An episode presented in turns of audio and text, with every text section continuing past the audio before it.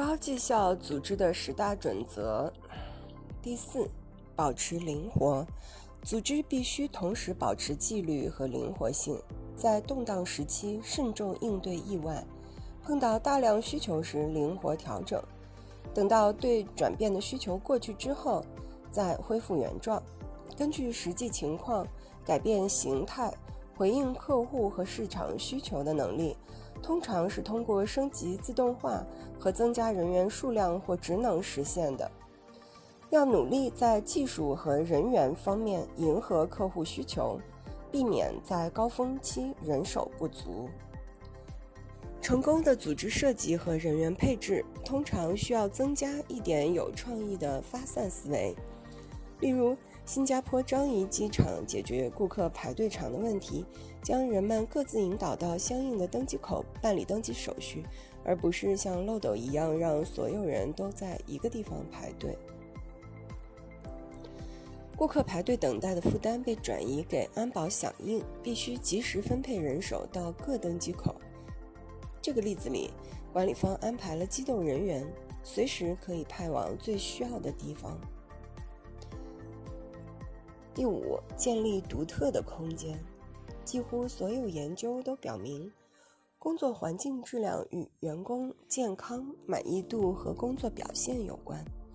其实，室内环境质量的基本维度，如温度、空气质量、光线、声音和人体工学桌椅等，都与员工表现正相关。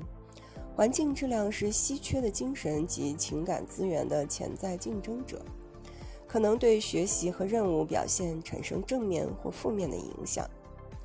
环境可以支撑个人充实和绩效提升，也可能充满压力，令人疲惫，忽视且暗中助长反规范行为。环境可以激发创意，也可能扼杀灵魂。现在公司的流行趋势是在建筑设计中融融入自然风景，因为有充分的证据表明自然风景对健康有好处。研究表明，接触自然更多的员工压力水平较低，解决问题、控制冲动、集中注意力、应对问题的能力更强，工作效率也更高。因此，自行车生产经销商 QBP 等公司想出了好主意。这些公司鼓励员工在附近的自然保护区召开有益身心的散步会议，还有在安静街道上的自行车会议。第六。增加团队多样性，营造包容的环境。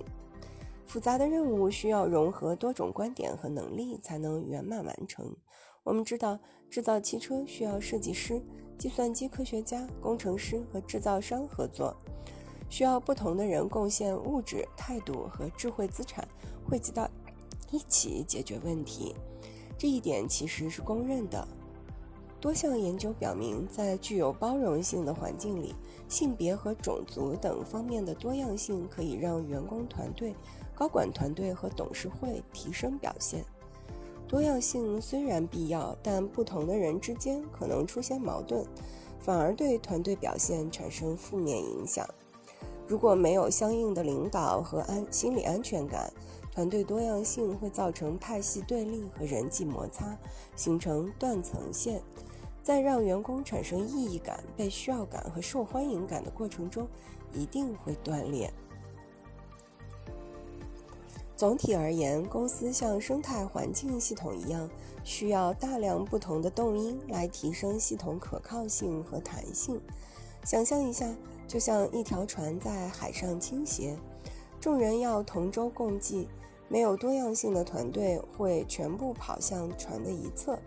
然后又全跑到另一侧，希望船能恢复平衡，但却会带来更大的危机，最终让船倾覆。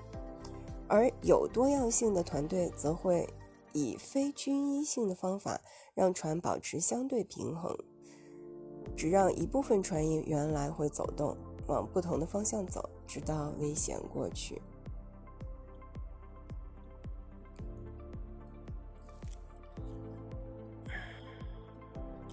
七八九十，我们明天再讲。